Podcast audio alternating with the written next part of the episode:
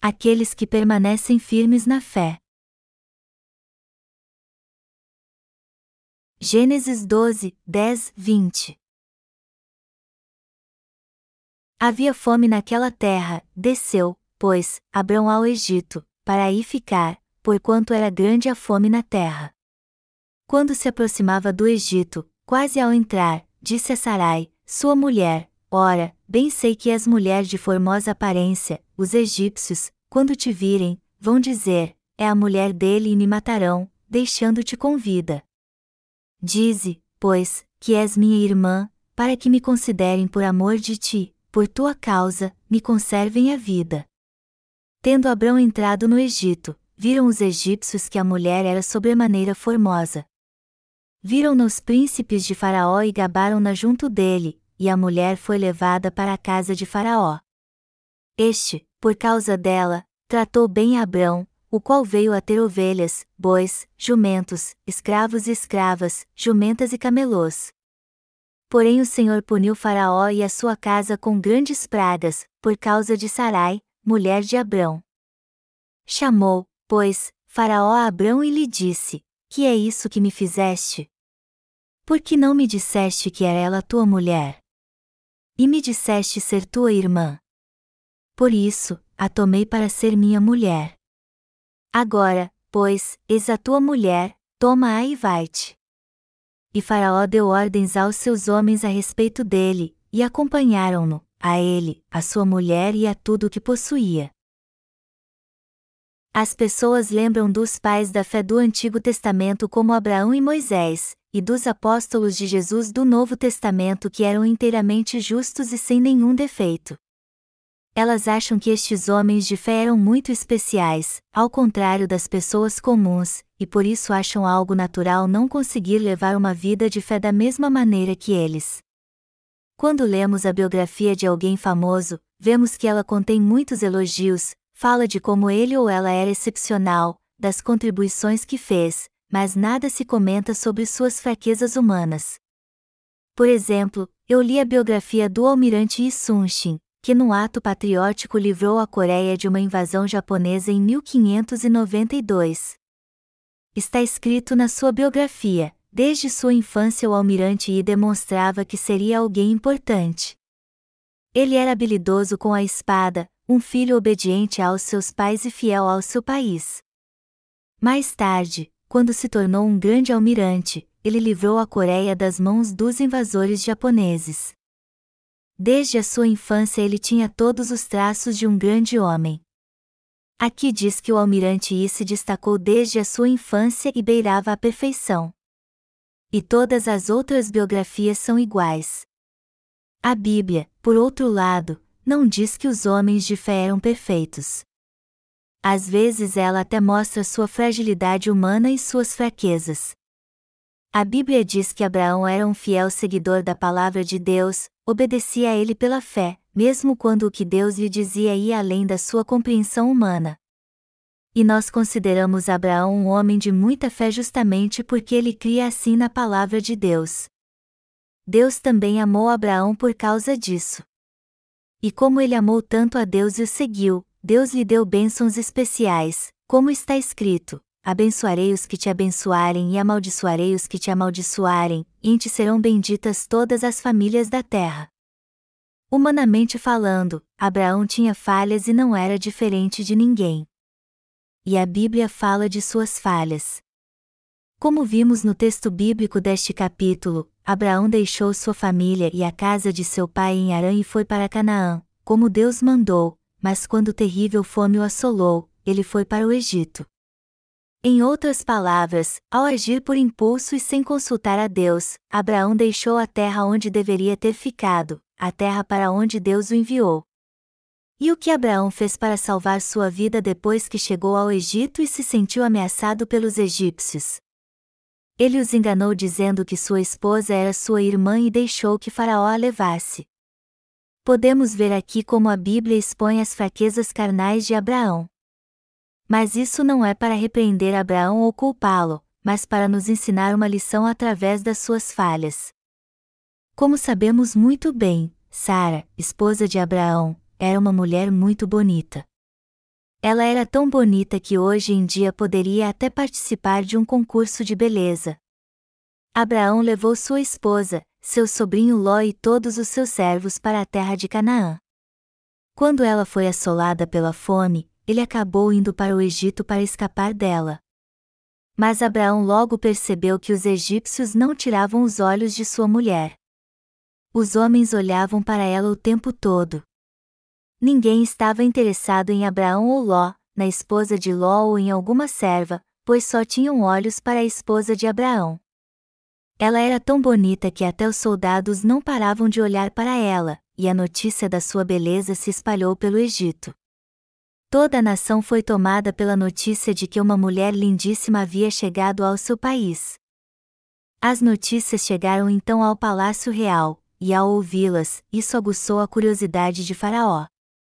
Seus súditos lhe disseram: Vossa Majestade, uma mulher chegou ao nosso país, e dizem que ela é tão bonita que todos estão maravilhados. Tu não querem conhecê-la? O rei então lhes disse para verificar se isso era verdade. Ele disse: É mesmo? Uma mulher bonita assim chegou ao nosso país? Vão e vejam se isso é mesmo verdade. E depois de terem visto que Sara era realmente muito bonita, os servos do rei voltaram e lhe disseram: O que dizem é verdade, Senhor. Não há mulher mais bonita que ela em nossa nação. O que você acha que o rei fez quando soube disso?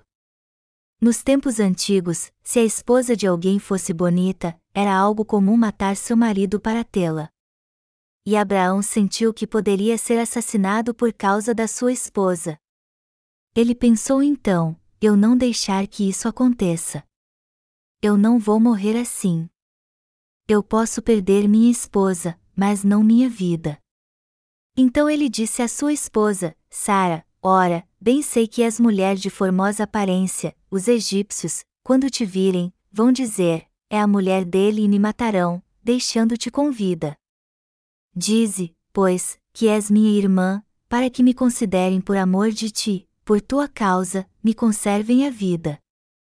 Suas palavras demonstravam carinho, mas também medo. Eu vou morrer se você disser que sou seu marido. Olhe para estes homens. Eles já estão me olhando como se quisessem me matar. Ao invés de dizer que sou seu marido, me chame de irmão. Sara, esposa de Abraão, era uma mulher muito obediente. Então ela fez o que ele pediu.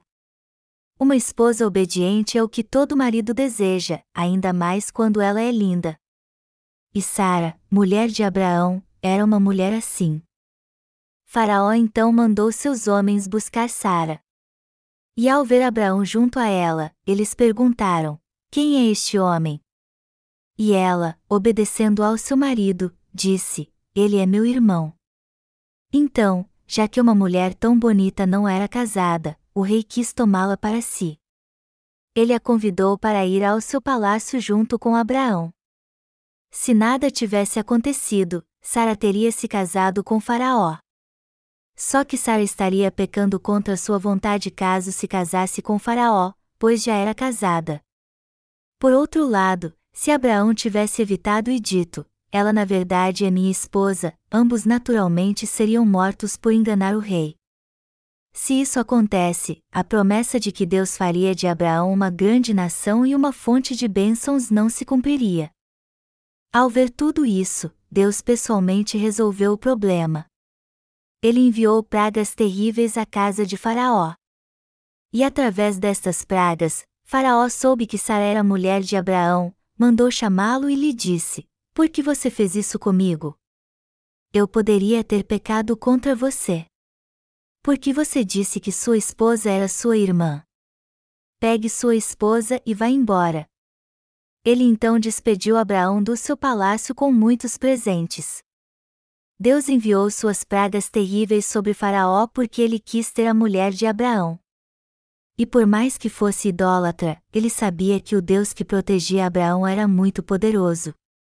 Por isso que ao invés de castigar Abraão e sua esposa por terem no enganado, ele apenas os mandou embora na mesma hora.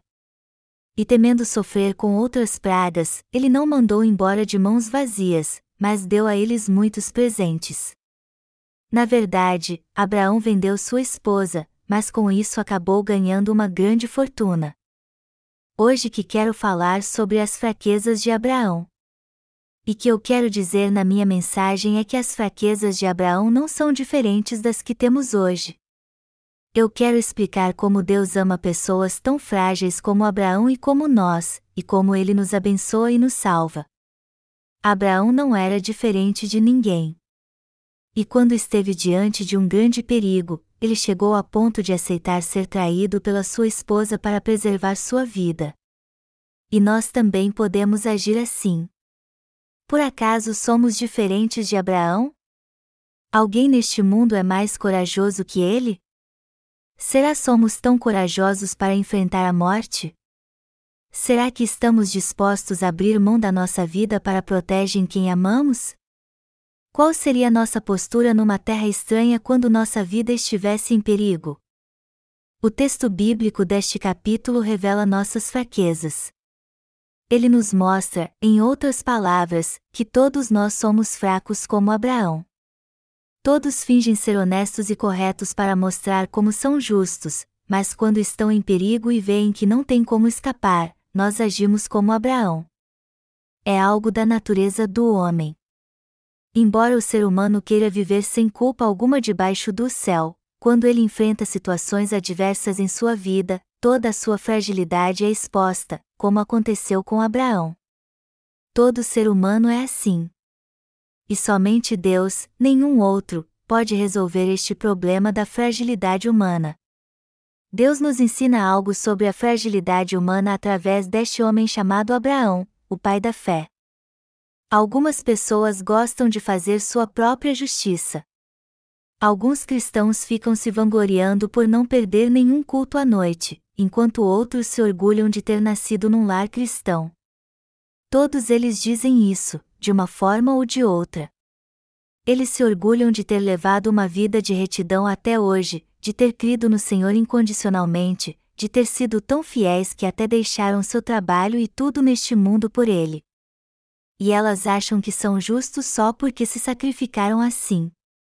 No entanto, todo ser humano tem um lado fraco, e por causa desta fraqueza, ninguém pode evitar o pecado.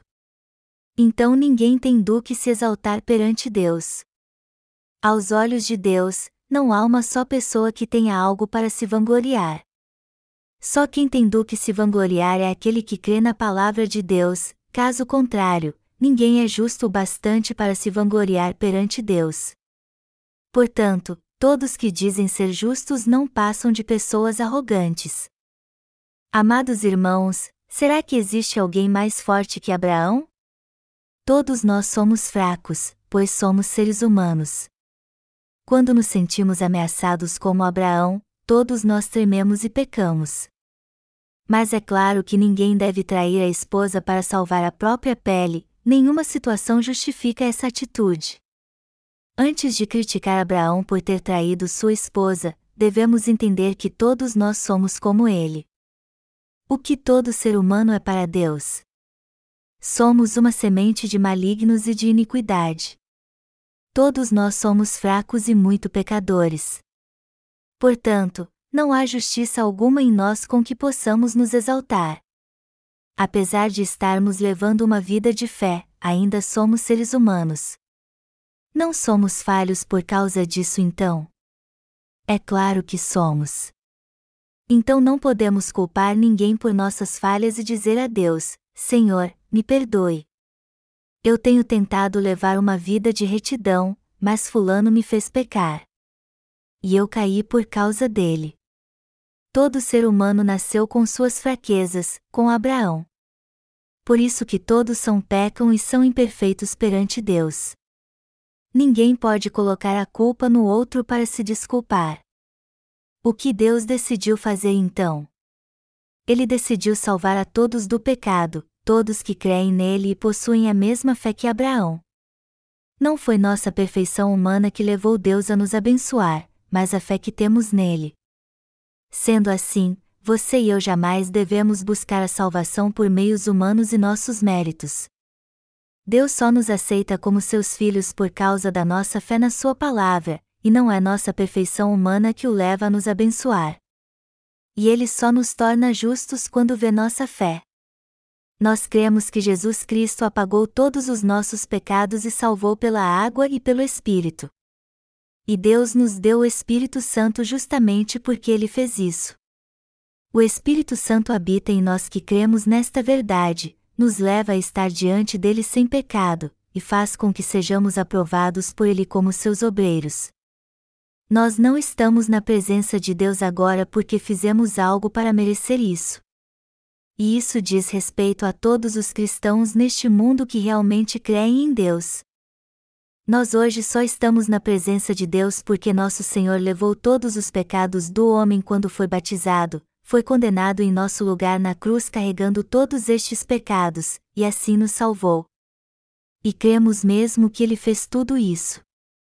Em outras palavras, nós não temos pecado e somos justos para Deus porque cremos em tudo que o Senhor fez por nós quando esteve nessa terra. E só Deus poderia ter feito isso. Por acaso todas as nossas fraquezas desaparecem quando recebemos a remissão de pecados? Claro que não. A partir daí é que conhecemos ainda mais nossas fraquezas. Mas apesar disso, estamos firmes como justos que somos na presença de Deus, pois cremos no Evangelho da água e do Espírito que o Senhor completou nessa terra, o verdadeiro Evangelho pelo qual Deus nos salvou.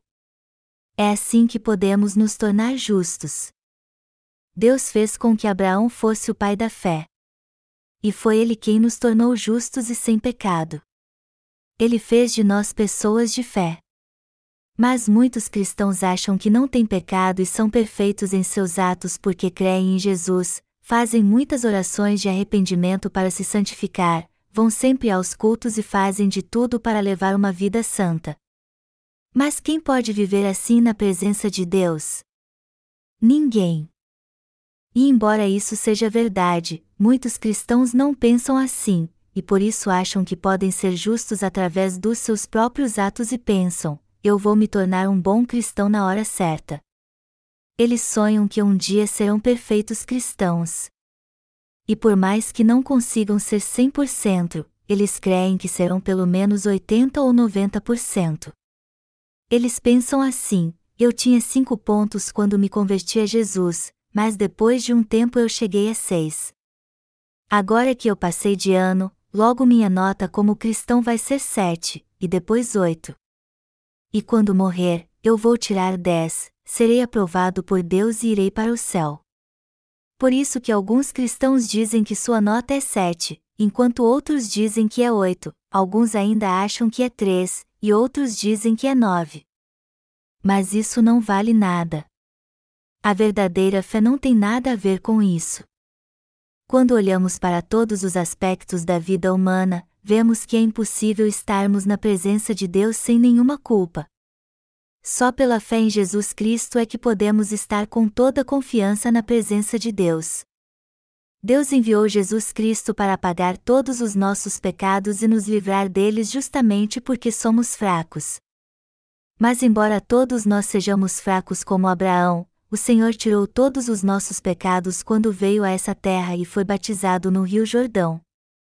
Portanto, todos os nossos pecados foram passados para Jesus Cristo, pois ele levou todos eles à cruz e foi condenado à morte por nós.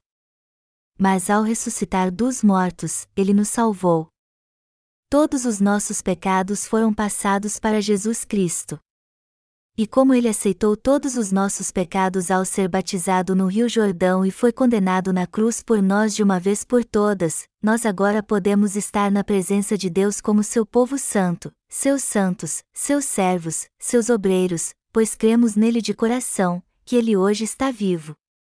Nós não estamos na presença de Deus agora por causa dos nossos méritos, mas porque cremos na palavra de Deus.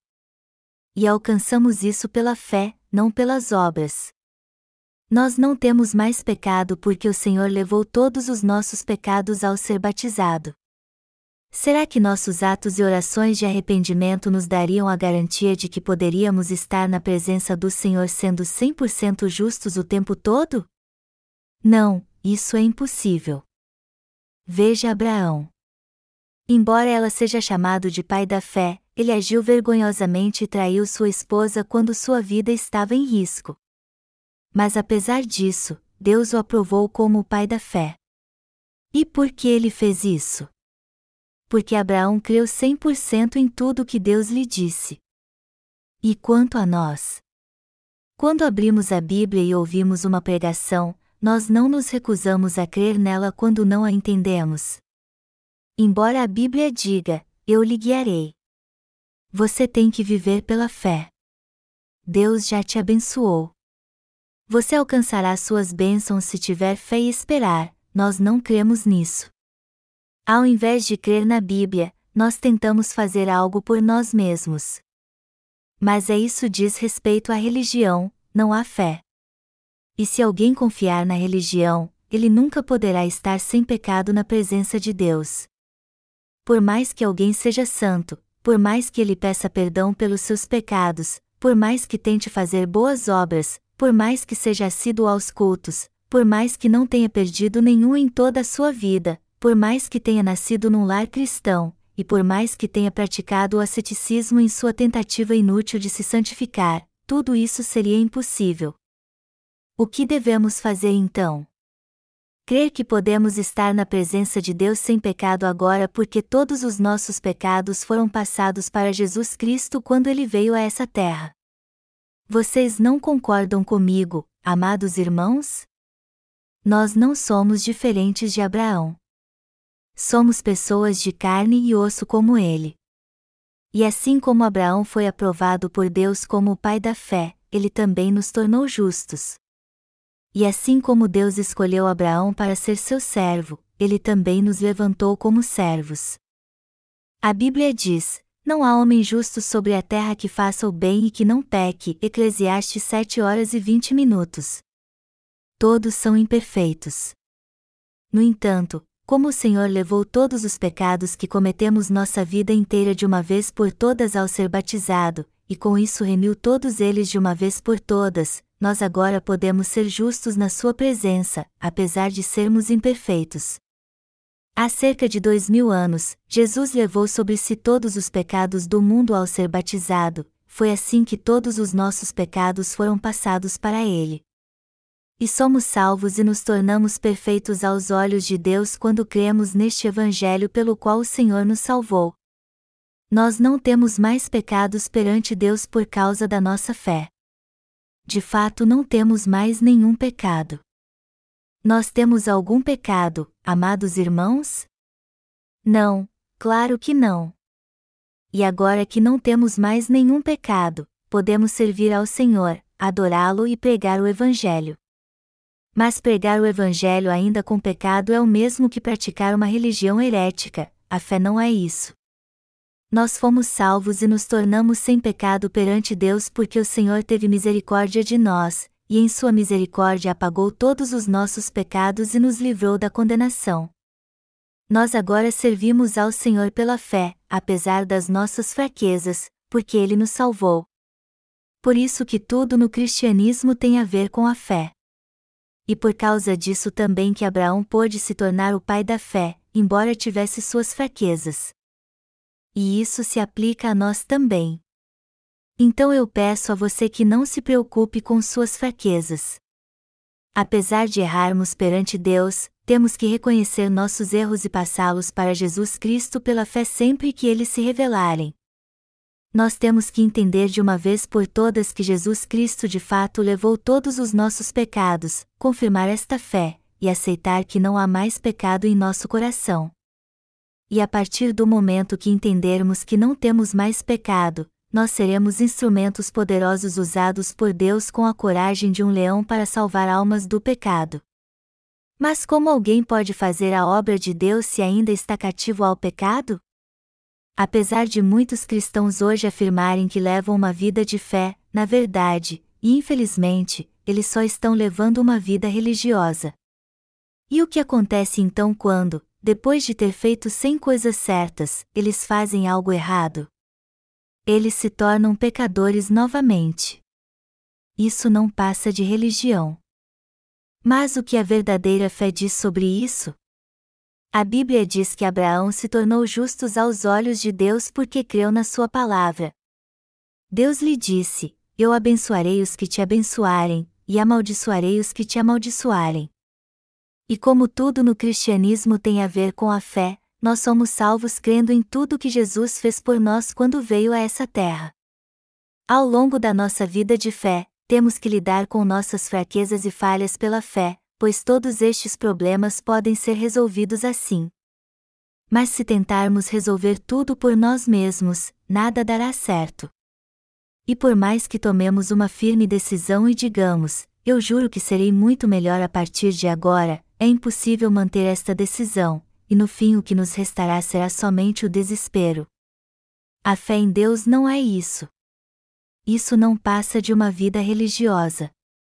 Só pode servir bem ao Senhor os que entendem bem suas fraquezas.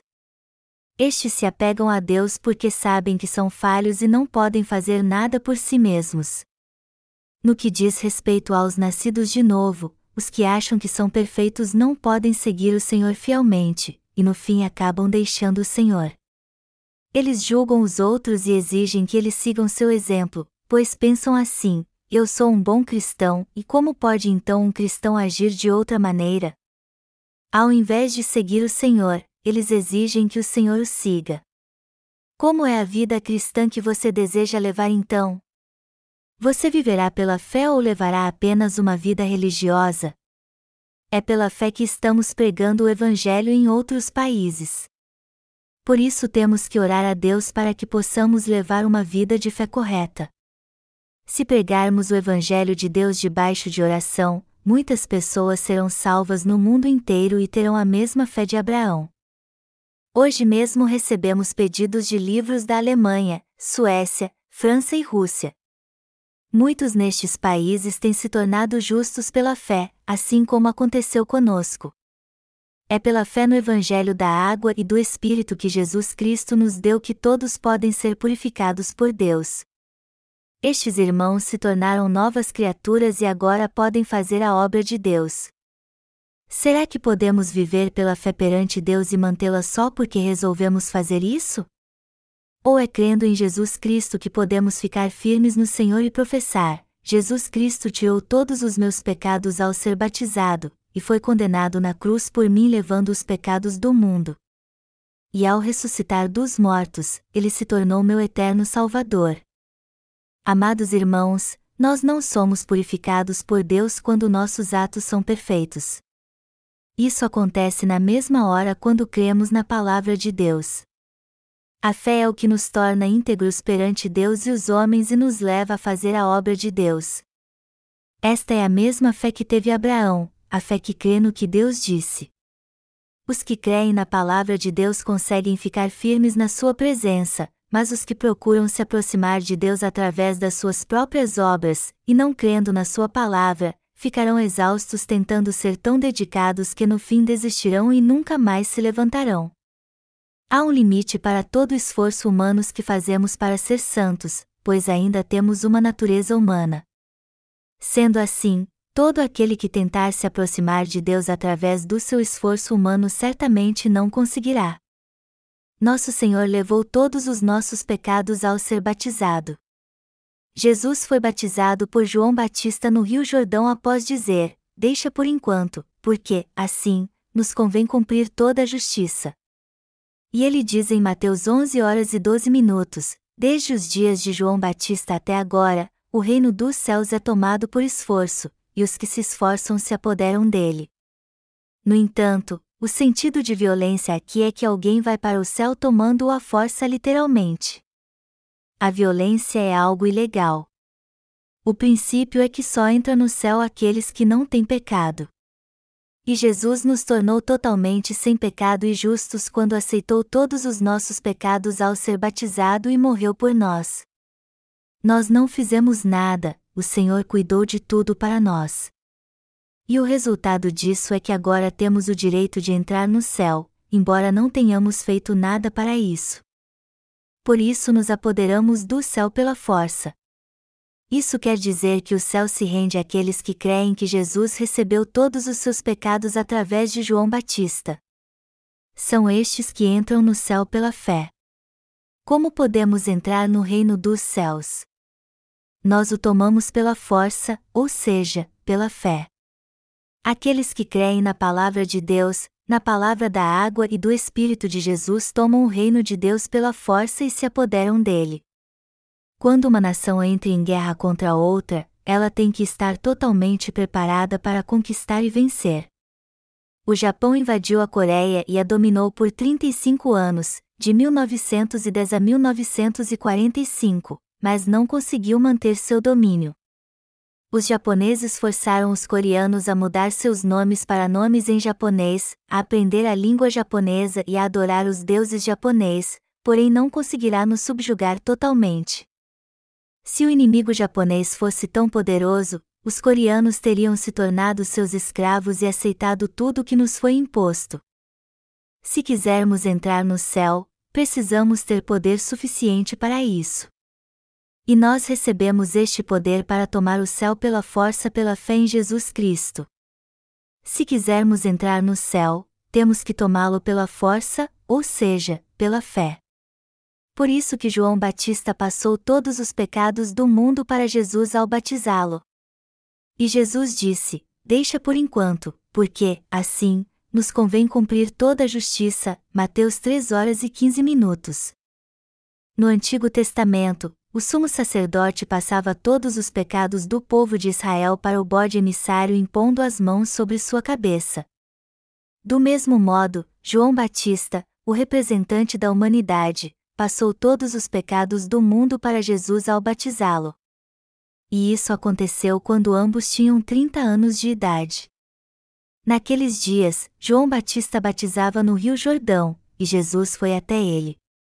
E quando Jesus disse a João Batista: Me batize, ele respondeu dizendo que ele é quem deveria ser batizado por ele.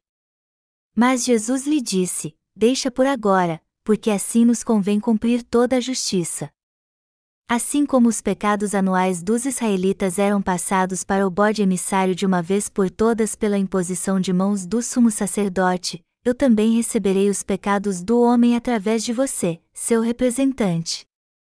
A palavra porque em grego é outos, em grego, e significa somente por este método. Em outras palavras, Jesus está dizendo: o certo é que você passa para mim todos os pecados me batizando, pois só assim eu poderei apagar os pecados de todo mundo e cumprir toda a justiça. O certo é que eu apague os pecados de todo mundo através do batismo. Jesus então foi batizado por João Batista, e é por isso que desde os dias de João o Batista se faz violência ao reino dos céus. Assim como o mais forte vence a guerra subjugando o mais fraco, só podemos entrar no céu com a poderosa arma que é nossa fé inabalável no batismo de Jesus. Quando Jesus veio a essa terra, ele recebeu todos os pecados do homem ao ser batizado, levou todos eles à cruz, morreu por nós, e assim apagou todos os nossos pecados. E assim como o mais forte prevalece sobre o mais fraco pelo seu poder, é crendo nesta verdade sem duvidar que podemos entrar no céu. A fé é o poder que temos para entrar no céu e conquistá-lo, o que nos leva a tomar posse dele e dizer: Jesus Cristo me deu o céu pelo seu batismo e sua morte na cruz. A fé é isso mesmo. Quando temos fé na palavra de Deus, nosso coração se torna puro e sem pecado, podemos tomar posse do reino que Deus nos deu, e também pregar este verdadeiro Evangelho a todos. Quando temos fé, nós não temos culpa alguma perante Deus ou os homens. Mas quando não temos fé, por outro lado, nos sentimos tão inúteis e envergonhados que dá vontade de enfiar a cabeça num buraco. Se não tivermos a verdadeira fé, ao invés de sermos honrados o céu, nós acabaremos sendo muito envergonhados. Como você e eu devemos levar uma vida cristã então? Temos que vivê-la pela fé, crendo na palavra de Deus. Nós só podemos levar uma vida de fé correta crendo na palavra de Deus, tanto no Antigo como no Novo Testamento. Todos os justos são cheios de falhas, assim como os servos de Deus são imperfeitos também. Mas apesar disso, Nós não temos culpa perante Deus e sempre poderemos ser usados como instrumentos da sua justiça, pois cremos na palavra de Deus e dele recebemos o Espírito Santo. Vocês creem nisso, amados irmãos?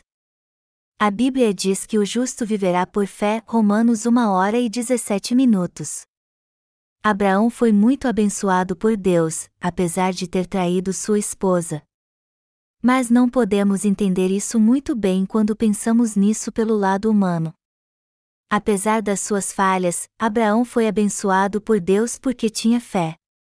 Vocês e eu também não merecemos receber as bênçãos de Deus. Mas por que podemos servir a Ele agora então?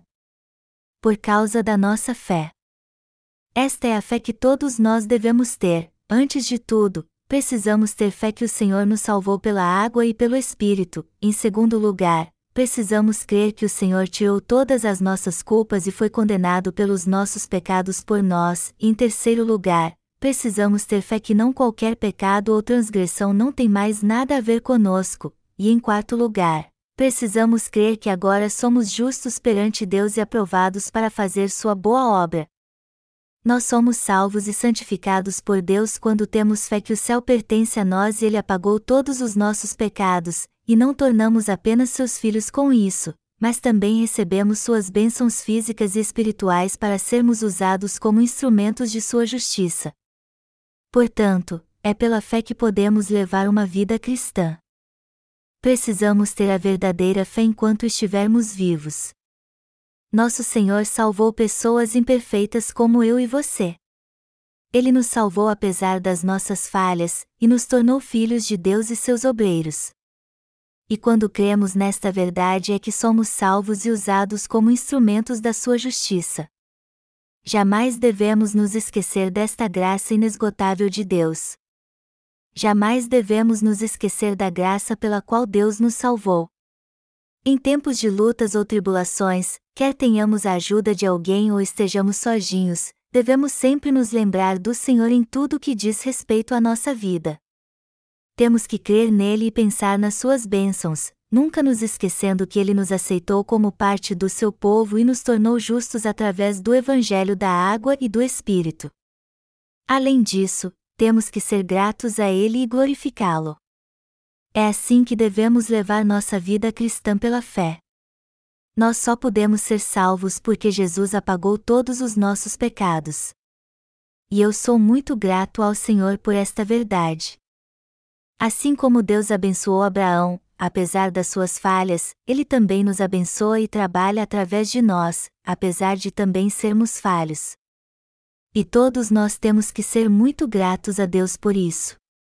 Isso significa então que somos falhos o tempo todo? Não, não é isso. Embora sejamos muito falhos em nossa vida, nosso Senhor já cuidou de tudo isso. Nós podemos levar uma vida de retidão e sem pecado como justos crendo que o Senhor já tirou todos os nossos pecados e nos livrou da condenação. Foi esta a bênção que o Senhor nos deu. Portanto, temos que ser gratos a Ele por tornar possível termos uma vida abençoada. Jamais devemos nos exaltar por mérito próprio, e sim glorificar a Deus pela fé, servir a Ele pela fé e segui-lo pela fé. Também temos que reconhecer que somos falhos e imperfeitos. Além disso, temos que admitir que a salvação do Senhor é perfeita e ser gratos a Ele por ela. Devemos estar diante dele pela fé, tomar posse do céu pela fé, ser salvos e nos tornar seus obreiros pela fé, e compartilhar estas bênçãos com os outros pela fé também. Mas e você? Você crê mesmo nisso tudo? Você se sente mesmo agradecido? O que o fez perfeito? Sua fé ou seus atos? É pela fé que nos tornamos perfeitos. Existe alguém perfeito em tudo o que faz? Não, ninguém. Todos que acham que são perfeitos são espiritualmente cegos. Aqueles que dizem, eu só cometi poucos erros em toda a minha vida. Eu sou uma boa pessoa, são espiritualmente cegos. Eles não são diferentes daqueles que não conseguem ver nada, até mesmo quando estão em frente ao espelho. O Senhor os imperfeitos. Se você acha que existe pelo menos uma coisinha boa em você, você precisa abrir seus olhos espirituais para ver seu verdadeiro eu. Se fizer isso, você chegará à inevitável conclusão de que você precisa crer no Senhor para ser salvo. O desejo do nosso Deus é que o Evangelho seja pregado em todo o mundo.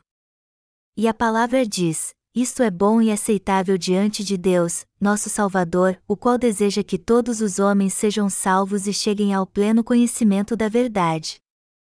1 Timóteo 2, 3 e Fem 4 Há uma grande obra à nossa frente esperando por nós, pois precisamos pregar o verdadeiro Evangelho em todo o mundo para saciar o desejo que Deus tem de salvar a todos. E graças a ele, a obra que estamos fazendo tem sido muito produtiva e alcançado resultados exponenciais. Nós temos ouvido de muitos pastores cristãos que eles nasceram de novo realmente quando ouviram o evangelho que temos pregado, algo que nunca tinham ouvido antes. Por enquanto, a maioria que tem recebido a remissão de pecados são pastores e missionários, mas num futuro próximo, muitos leigos também a receberão os cristãos na Coreia são muito religiosos. Só que os cristãos de outros países não respeitam muito a fé dos cristãos coreanos. Tudo porque os cristãos coreanos creem em qualquer coisa. E tudo isso não passa de superstição, e não fé.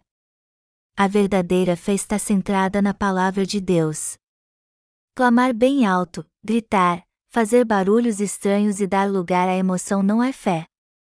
Os cultos destes cristãos já são uma loucura por si só, mas eles fazem ainda pior na tentativa de receber o Espírito Santo, invocando bem alto o nome de Jesus e pulando de um lado para o outro. Isso não é fé. Amados irmãos, vocês precisam conhecer a palavra de Deus, tomar posse do céu e pregá-la crendo nela, ser salvos e estar na presença de Deus pela fé, e ser instrumentos da justiça do Senhor. Esta é a fé que Deus quer que tenhamos. Todo o poder e todas as bênçãos só podem ser recebidos debaixo do céu pela fé também. E aqueles que já receberam a remissão de pecados possuem este poder e estas bênçãos. E foi justamente isso que aconteceu conosco. Por isso que eu sou muito grato a Deus por nos dar estas bênçãos. Aleluia!